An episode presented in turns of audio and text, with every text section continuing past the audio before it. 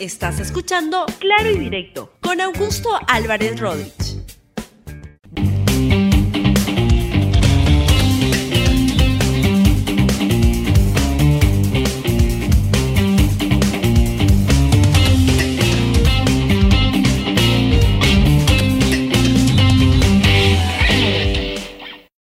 Bienvenidos a Claro y Directo, un programa de RTV. El tema de hoy es las decisiones económicas del gobierno en un contexto como el del COVID-19. Y también, por supuesto, no olvides que en estos días debes permanecer en casa como la mejor manera de proteger a tu familia, a toda la familia y, a, toda la gente. Porque yo no salgo de casa es una campaña de la es la mejor manera de colaborar en esta cuarentena. Bien, vamos con el desarrollo del programa de hoy. El programa de hoy quiero centrarlo alrededor de la complejidad de las decisiones que está tomando el gobierno del presidente Martín Vizcarra en un momento tan, tan complicado como el que ahora estamos teniendo en el país. Esto ocurre en el contexto en el cual el día de ayer, lunes empezando la, la semana, en la quinta semana de la cuarentena, el presidente Martín Vizcarra hizo algunos anuncios que quiero comentar sobre el sentido de lo mismo, pero antes, véanlo cuando dijo que habrá multa para las personas que incumplan la cuarentena. Escuchen. Seguimos viendo aglomeraciones mayores a las que establecen las condiciones para poder controlar el contagio. Decimos que puede salir una sola persona y vemos personas que van con sus hijos hacer las compras o personas que están paseando por un parque en pareja cuando debería salir solo una persona. Todos esos formas de infringir las disposiciones que damos, son potenciales formas de contagio. Y bueno, después de cuatro semanas, creo que debemos ser más estrictos. El decreto supremo que hoy estamos eh, aprobando es no solamente ratificar la prohibición de la salida de más de una persona, sino evitar el contacto. O sea, no es que salgo con mi enamorada, no es que salgo con mis amigos para una pichanguita de fulbito, no, o, salgo y me encuentro en el supermercado para hacer un poco de vida social. Estamos atentando contra el esfuerzo que estamos haciendo para bajar esa curva que vemos que está bajando, pero que tenemos que bajarla aún más. Entonces, ahora la sanción con el decreto es con una multa. O sea, bueno, pues, quien no incumpla será merecedora de una multa. El presidente también se refirió a las aglomeraciones que producen contagios.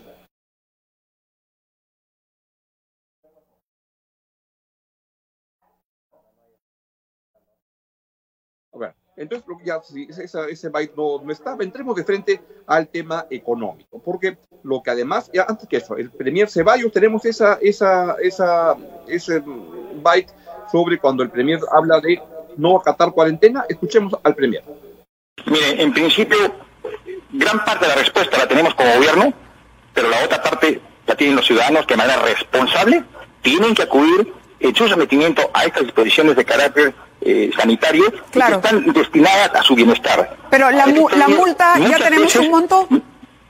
Sí, mire, es un porcentaje de la unidad impositiva tributaria, de 4.300. Es un, es un porcentaje de la unidad impositiva tributaria oscila entre el 10% como un mínimo y un 60% como un máximo. De acuerdo a la, a la circunstancia en particular, la falta que se cometa. ¿no? Bien. O sea, hay una serie de tipificaciones de conductas y cada conducta omitida está sujeta a una sanción pecuniaria. Eh, estas circunstancias obligan a sesiones permanentes, pero también a respuestas que las circunstancias exigen asumirlas. Claro. En consecuencia, resulta eh, poco responsable de nuestra parte advertir si hay una prórroga o no de la emergencia de acá al 26 de abril. Bien, el gobierno lo que ha estado lanzando es los, temas de, las multas que van a poner a la gente si es que incumple la al quédate en tu casa y sale a, hacer cosas que ustedes ya saben lo que no se debe hacer. El problema es que yo sentí el día de ayer en los mensajes del presidente Vizcarra un cierto tono triunfalista, de como que las cosas estuvieran saliendo muy bien y siento que no es el mensaje que corresponde en un contexto como este en el cual hay que instar a, a los ciudadanos a que se queden en su casa. Me pareció que era como demasiado triunfalista en un contexto en el cual este, esto contrasta mucho con lo que nos han venido diciendo el ministro de Salud, el señor Víctor Zamora, o la jefa del comando de, de COVID-19, la doctora Pilar Macetti la semana pasada, que nos dijeron que estas son las semanas más complicadas, más duras, pues siento algún tipo de contradicción. Ojalá las cosas estén saliendo tan, tan bien como dice el gobierno ayer, que la curva ya parece que está cambiando y está entrando en un punto de inflexión. Creo que, modestamente, yo no sé de epidemias, pero en un contexto como este, es mejor fortalecer los mensajes que, y que vayan en la dirección de permanece en tu casa en lugar de estar este, con estos mensajes diciendo que la curva comienza a cambiar, etcétera, porque eso da lugar a que alguna gente lo pueda entender incorrectamente. Incorrectamente como el debate que ya se va a comenzar a dar, que ya ha ocurrido cuando el gobierno está lanzando las medidas económicas para una situación tan, tan, pero tan compleja como esta. Miren, esta crisis no tiene precedente alguno en el país. Esto si se compara con la crisis del año 2008-2009, no, esto es bastante más. ¿Esto se compara acaso con la crisis del año 98-99? Pues no tanto, esa fue mucho más ligera y fue una crisis bien complicada. Y esto puede comparar con este, el gobierno de Alan García de repente. Pero estamos hablando de caídas en la producción que son tremendamente fuertes y que tienen evidentemente un impacto en la calidad de vida de este, la, la, población. En ese contexto, las empresas van a estar muy debilitadas. Ustedes las calles están fantasmas, están vacías. Ven las fábricas, están paradas.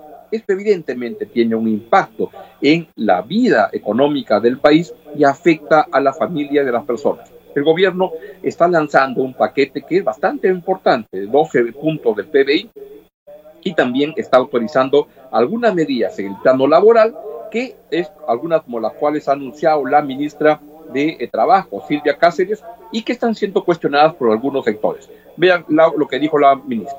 La norma tiene un profundo sentido de equidad.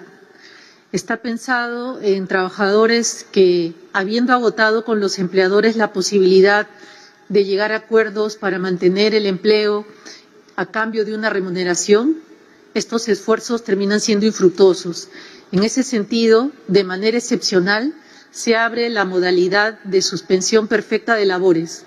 Es una modalidad que ya el ordenamiento laboral contemplaba, pero lo excepcional y además lo favorable en coyunturas como esta es que esta modalidad viene acompañada de ingresos para los trabajadores que representan un paliativo a la situación que el presidente ha descrito bastante bien. En ese sentido, para todos los trabajadores que pudiesen quedar comprendidos en una situación de suspensión perfecta de labores, se abre la posibilidad de que puedan retirar parte de su compensación por tiempo de servicios. De la misma manera, se abre la posibilidad del retiro de parte de sus fondos de pensiones en el sistema privado y para aquellos trabajadores que no tienen acceso al pago de la compensación por tiempo de servicio porque su régimen no lo permite, que es el caso claramente del régimen de las microempresas, se crea una prestación económica excepcional de emergencia de protección social. Es una prestación que asciende al orden de 760 soles por mes, previsto para un periodo de tres meses, que es el periodo que se estima que puede extenderse la emergencia sanitaria, y además tiene como criterio para aplicar que los trabajadores no superen ingresos del orden de los 2.400 soles. Bueno, este tipo de intervenciones va a ser cuestionada seguramente por el sector político del país, varios de ellos interesados en posicionarse políticamente y ya lo estamos viendo. Algunos de los tweets arrancaron justamente como expresiones del sector político la respuesta en el Congreso a, lo que está planteando el gobierno, no se dejó esperar. Vean lo que ha puesto el señor Julio Guzmán, presidente del Partido Morado. Véanlo en ese tweet.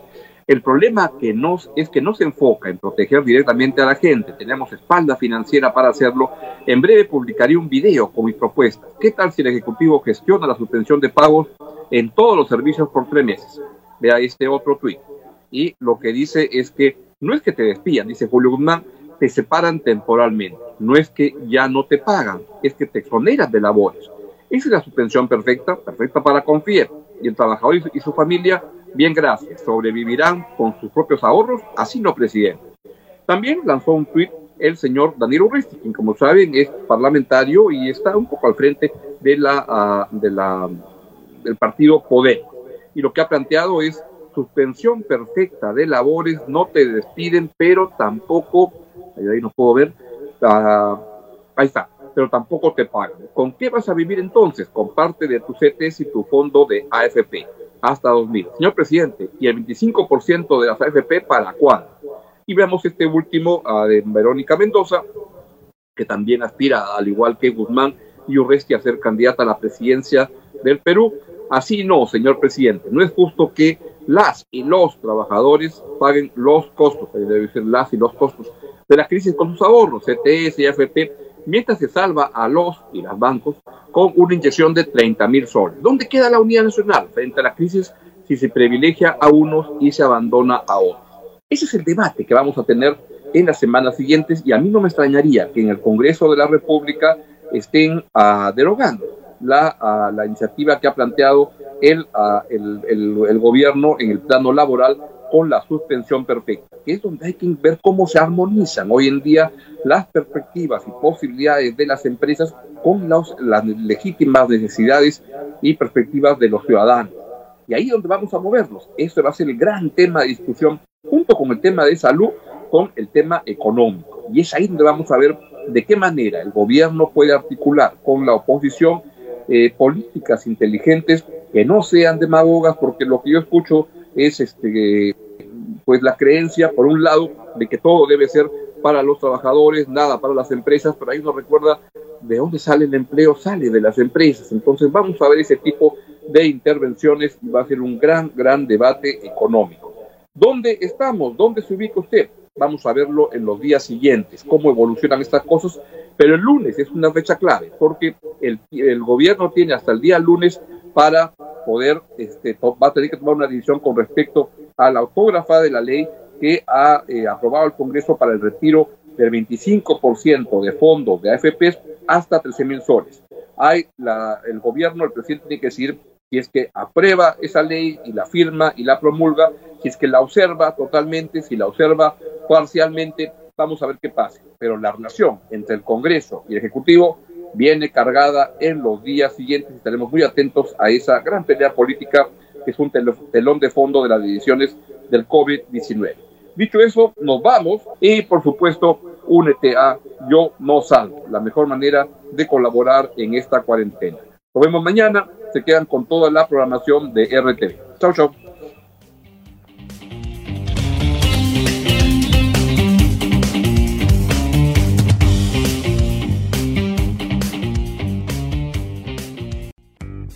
Gracias por escuchar Claro y Directo con Augusto Álvarez Rodríguez. Suscríbete para que disfrutes más contenidos.